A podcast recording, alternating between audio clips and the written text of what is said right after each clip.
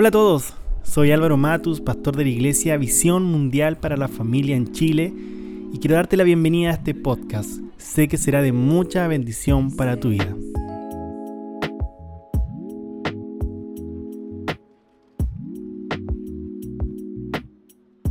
Hola a todos, aquí estamos de regreso. Hoy un día muy caluroso acá en Quilpué, donde vivo. De hecho, estoy con un helado acá, eh, comiendo para poder pasar un poco el calor.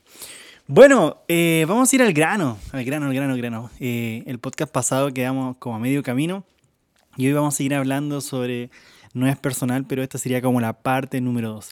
Vamos a tomar el final que estuvimos hablando sobre la piedra, la madera y el oro como sombra y tipo de lo que somos nosotros en la construcción del templo, ¿cierto?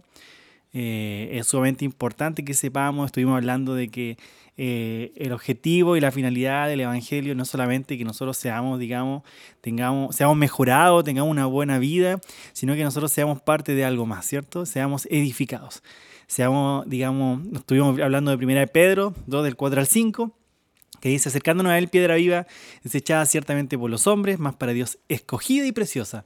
Vosotros también, como piedra viva, sed edificados como casa espiritual y sacerdocio santo, para, acuérdense que esa es la finalidad, ofrecer sacrificios espirituales aceptables a Dios por medio de Jesucristo.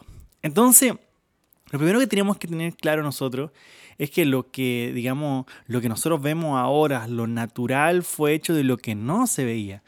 Por eso la Biblia está llena de sombras y tipos que son como ejemplos. Yo siempre le digo a los jóvenes que una forma de entender el tema de la sombra y los tipos es que, por ejemplo, yo voy a ver una película próximamente que, me gusta, pero antes de ver esta película uno ve los trailers, ¿cierto?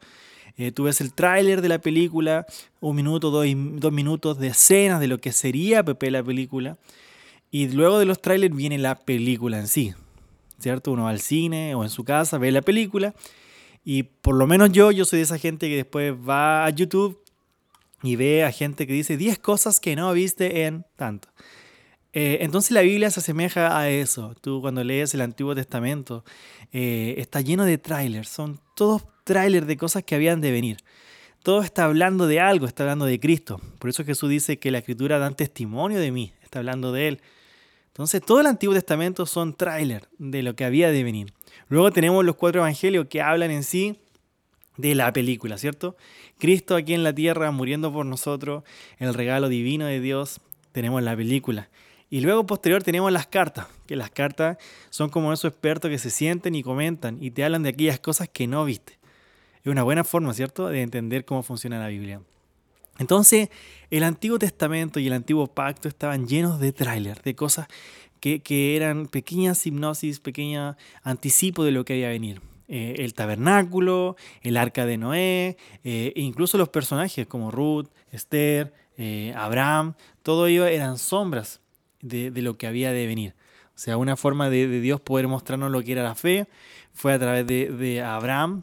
Entonces nos presenta Abraham para que nosotros podamos ver algo natural, ¿cierto? Ver a Abraham y entendemos algo que no se ve, que es la fe, algo espiritual. Entonces lo natural viene de lo espiritual. Y nosotros hoy cuando vemos lo natural podemos entender cosas maravillosas. Entonces, eh, de hecho, en Hebreos 8, del 5 al 6 dice, las cuales nos sirven, las cuales sirven a lo que es figura y sombra de las cosas celestiales, como se le advirtió a Moisés cuando iba a elegir el tabernáculo. O sea, aquí está hablando que el tabernáculo era una figura y sombra de cosas celestiales. Un tráiler. Dijo, mira las cosas conforme el modelo que se te ha mostrado en el monte pero ahora tanto mejor ministerio es el suyo, cuanto es mediador de un mejor pacto establecido sobre mejores promesas. O sea, todo está aquí, el tabernáculo, el templo en sí, es una figura y una sombra de algo celestial.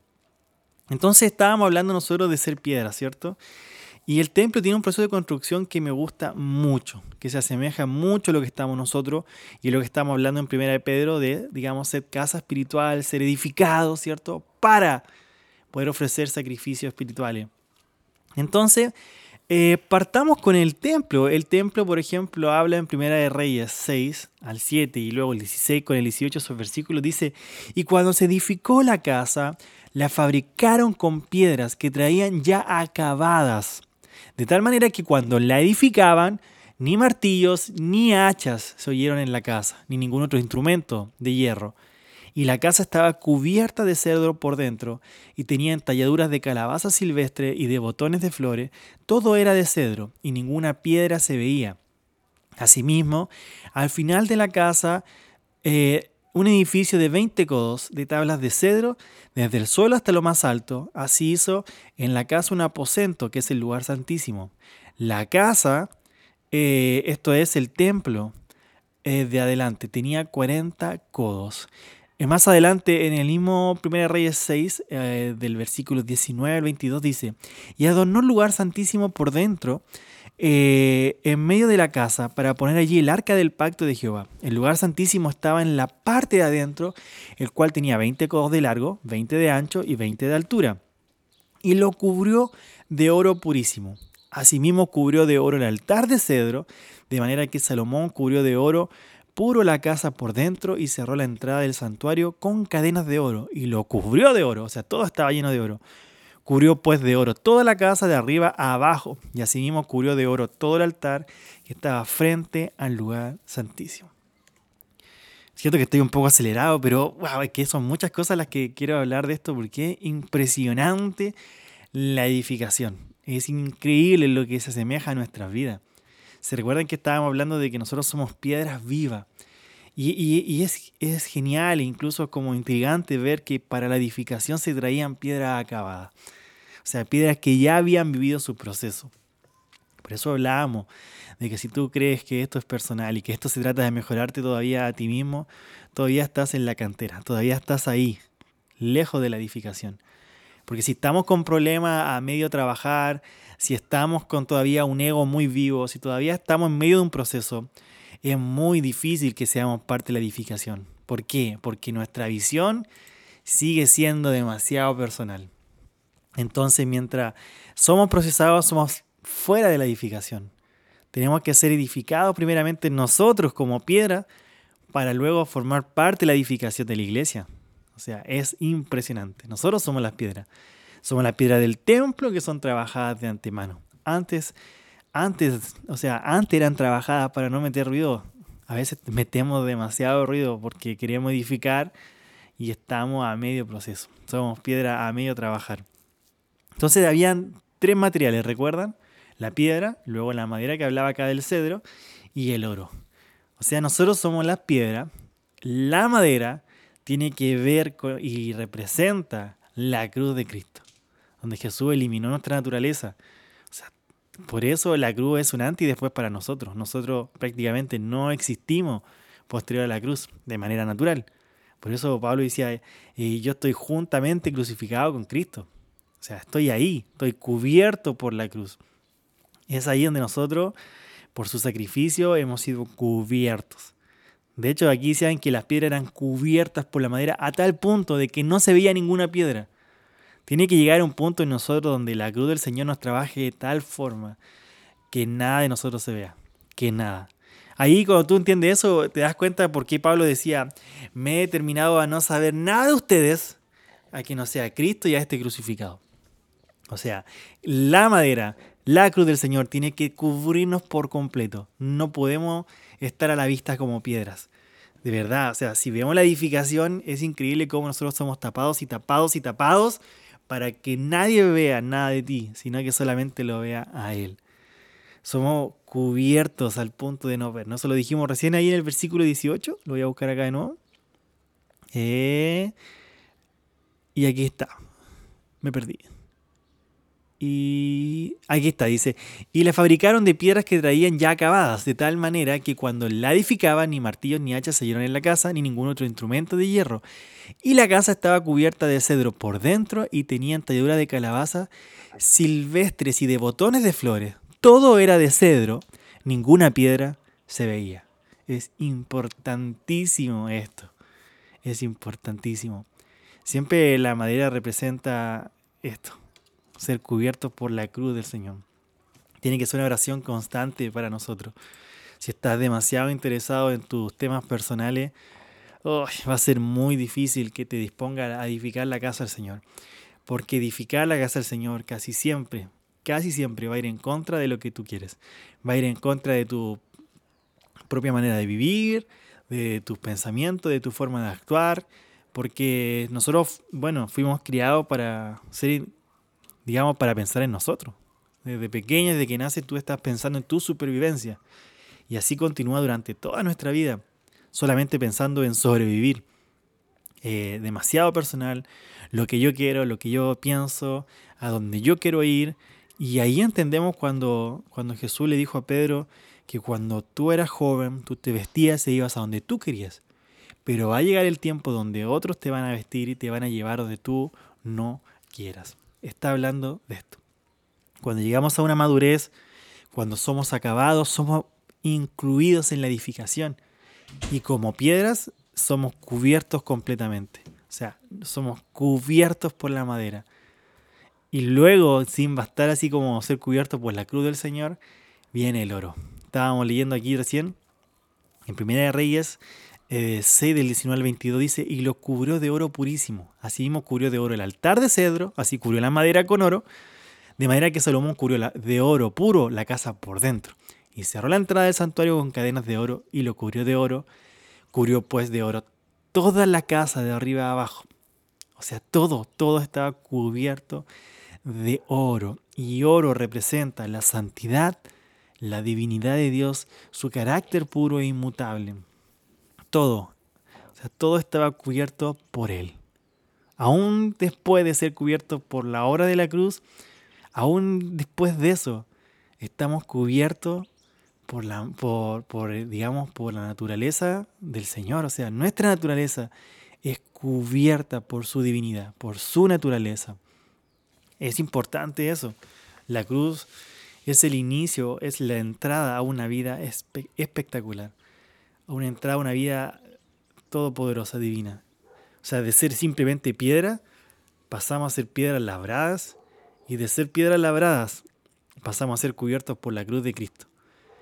Y de ser cubiertos por la cruz de Cristo, fuimos cubiertos ahora por su divinidad. ¡Wow! ¡Wow! ¡Wow! ¡Wow! Es importantísimo esto. La edificación del templo tiene que ver contigo. Tiene que ver conmigo. Siento que me tiré así toda la carne a la parrilla, no llevo ni 10 minutos y siento que tiré todo porque quedé así como ah, eh, en el podcast anterior y dije, tengo que hablar de esto. A veces nosotros somos demasiado individuales al pensar. Funcionamos a nuestra forma. Somos piedra y decimos, así como soy quiero servir así como soy, no. Así como eres, Dios te recibió. Así como eres, Dios te amó. Pero Dios te procesa. Dios te procesa. Siempre decimos, no, así soy, así moriré. O utilizamos versículos como, bueno, el Señor no hace acepción de personas. Sí, eso es correcto. Dios te ama así como eres.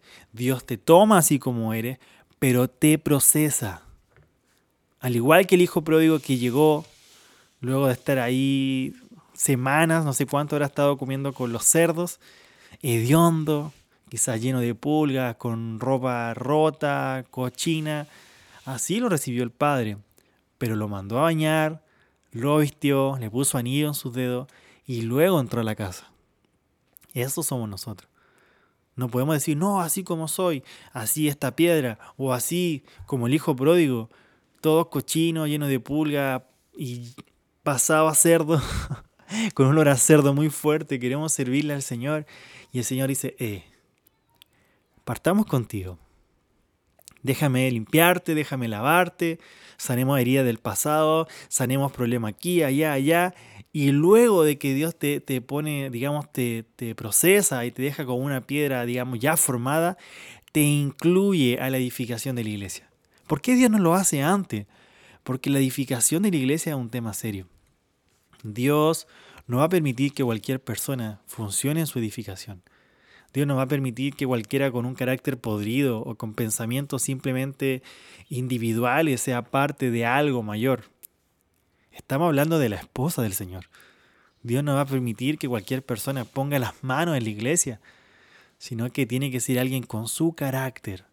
Por eso Dios asegura primero de labrarte e incluso te labra lejos para que tus gritos, para que tus quejas, tu carácter eh, que sale a la luz cuando está siendo procesado, no se escuche aquí, sino que sea procesado fuera. Y una vez que somos traídos y con la forma correcta, somos moldeados a su imagen y semejanza. Ese era lo que hablamos, ese era nuestro, digamos, nuestro origen, nuestro objetivo primordial que perdimos. Pero somos moldeados nuevamente a su imagen y luego somos cubiertos por la cruz del Señor. ¿Qué sería de nosotros sin la cruz? Si tú crees que puede edificar sin la cruz del Señor en ti, estás completamente equivocado. La cruz acabó con todo lo que estaba en ti que no es iglesia. Mucha gente llega a la iglesia, digamos, frustrada del mundo y quiere ser amada en la iglesia como no fue amada en el mundo, quiere ser reconocida en la iglesia como no fue reconocida en el mundo, eh, quiere ser exitosa en la iglesia como no fue exitosa en el mundo. Si nosotros no, no somos, digamos, eliminados por la cruz, hay gente que llega a la iglesia a hacer una carrera, a, a hacer amigos, a buscar ser aceptado, pero sigue siendo algo personal, sigue siendo algo muy individual. Pero cuando nuestra naturaleza es, digamos, aniquilada en la cruz, nosotros nos presentamos en la iglesia dispuestos a edificar, Señor. Heme aquí, a donde quieres que tú hagas, a donde, quieras, donde quieras que yo vaya, lo que quieras que tú digas, Señor. Eso haré. Dejamos de ser simplemente individuos, sino que somos parte del cuerpo. Somos, digamos, incluidos en el cuerpo. Y ya que tenemos una mentalidad de cuerpo y estamos dispuestos a edificar y ser edificados, el Señor nos cubre con su carácter, nos cubre con su amor. Em, yo siento que todavía soy procesado por Él en esa, área de tener su carácter. Em, una vez recuerdo, mi papá es pastor, para los que nos conocen, no lo conocen, perdón. Em, y un día estábamos hablando con él sobre cómo hay veces gente que habla mal de, uno o hace ciertas cosas y, se van de la iglesia, por ejemplo, o, o X motivo, y luego vuelven y, ellos lo aceptan, digamos, los pastores de iglesia principales lo aceptan con los brazos abiertos. Y una vez mi padre me, me comentó de que el Señor le habló en un proceso porque alguien lo había insultado mucho, le había hablado de una forma muy hiriente y él quedó muy dañado. Pero luego esa persona regresó a la iglesia y cuando regresó él dijo, ah, Señor, este es un proceso. Es un proceso. Eh, y Dios le habló y le dijo, ¿sabes qué? Si tú no tienes mi corazón, no me sirves. Y eso me habló a mí y me quedó dando vuelta. Si no tenemos el corazón del Señor, no servimos para la edificación de la iglesia. Si no tenemos su visión, no servimos. Si no tenemos su amor, su paciencia, no servimos. Porque nosotros estamos dentro de la iglesia y nosotros decimos, Él sí, Él no, Él sí, Él no. Él puede, Él no puede. Hazlo ahora, no después. Y tenemos un carácter tan podrido, tan de nosotros, cuando fuimos llamados a tener su carácter. Es increíble, o sea, somos procesados al punto de ser Él, de poder ser su manifestación. Ser la manifestación de Dios no es algo que ocurre de la noche a la mañana, es algo poderosísimo y requiere tiempo. Y requiere que nosotros podamos vivir estos procesos para poder ser como Dios es, para tener su paciencia, su amor y sobre todo su corazón, su carácter, su divinidad. Necesitamos ser cubiertos. Por eso todo funciona a la perfección. Somos tomados como piedras naturales, procesados eh, lejos de la edificación, somos llevados a la edificación. Me encanta ese lejos, porque no servimos para la edificación si aún no somos procesados. Pero cuando somos incluidos en la edificación, Dios nos cubre por su cruz y luego nos cubre por su divinidad y su santidad. Somos santos porque Él es santo. De hecho, en 1 Corintios 6, del 19 al 20 dice lo siguiente. ¿O ignoráis que vuestro cuerpo es el templo del Espíritu Santo, el cual está en vosotros, el cual tenéis de Dios y que no sois vuestro, porque habéis sido comprados por precio? Glorificad pues a Dios en vuestro cuerpo y en vuestro espíritu, los cuales son de Dios. Amigos, hemos sido comprados a precio de sangre.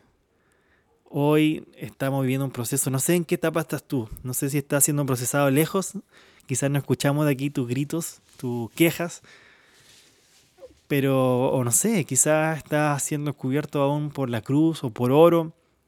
Lo importante es que seas parte de la edificación, es que entienda de que las cosas gloriosas ocurren aquí, cuando el Señor te está cubriendo, cuando Dios te cubre con su cruz, cuando Dios te cubre con, con el oro, cuando Dios te toma.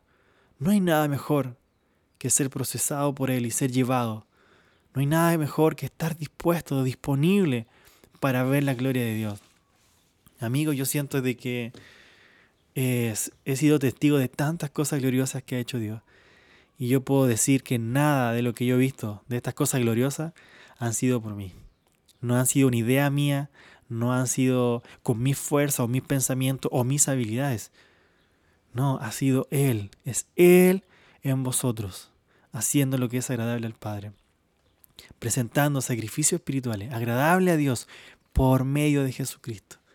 Por eso tenemos que ser procesados, a tal punto de cuando nos miremos al espejo lo veamos a Él. La edificación no es algo personal, es Él en nosotros. Es Él en nosotros. Yo quiero que ahí tú estés diga, Señor, tómame, procésame. No quiero ser una piedra dura con mi forma o especial o ser único. No, Señor. Quiero que tú me tomes, me proceses y me lleves a ser, Señor, una imagen y semejanza tuya, ser parte de la edificación, estar cubierto por tu cruz, estar cubierto, Señor, por lo que tú eres, Señor. Quiero tener tu corazón. Quiero tener, Señor, lo que tú eres, Señor Padre. Quiero ser una imagen tuya, Señor. Padre, quiero ser parte de la edificación, Señor. Perdóname por muchas veces, Señor, querer ser parte de algo que no entiendo, edificar con mi fuerza, con mi manera. Perdón por haber maltratado a la iglesia. Perdóname por haber metido mis manos, Señor, haciendo las cosas a mi manera, Señor. Quizás cuánta gente dañé en el proceso por querer ser simplemente yo en la iglesia y no ser la iglesia, papá. Padre, llévanos, Señor, a ser, Padre, lo que tú eres, Señor. Esto no se trata de nosotros, no es personal. Somos parte de un cuerpo, somos llevados a la edificación, somos construidos y edificados como templo, Señor, como casa tuya, Señor, en todas las cosas, Señor. En el nombre de Jesús. Amén y amén. Amigos, siento que mm, estaba muy emocionado de, hablar de este capítulo. Siento que tiré toda la carne a la parrilla. Lo siento si fue como ¡ah! así un impulso. Pero tenemos que hablar, tenía que hablar esto. Eh, es necesario, es necesario que entendamos que la edificación no es algo que nosotros podemos hacer a nuestra forma, con nuestros materiales o con nuestra idea. La iglesia es la novia, es la esposa del Señor, la cual Él va a venir a buscar. Y tenemos que tener un respeto a la hora de nosotros ser parte, de disponernos a trabajar, no podemos meter las manos. A veces nosotros estamos desesperados por querer ayudar y cometemos los peores errores. Sino que tenemos que ser sabios, sabios en todo. No correr donde otros caminan, sino que hacer todo en la calma y en la sabiduría del Señor. Y Él nos va a estar guiando en todas las cosas. Amigos, un abrazo gigante a cada uno de ustedes. Les amo profundamente. Eh, espero que estén sumamente bien, espero tener noticias de cada uno de ustedes y les bendigo. Vamos a estar teniendo más capítulos, así que ahí vamos a estar hablando. Así que un abrazo, que estén muy bien, nos vemos. Chao, chao.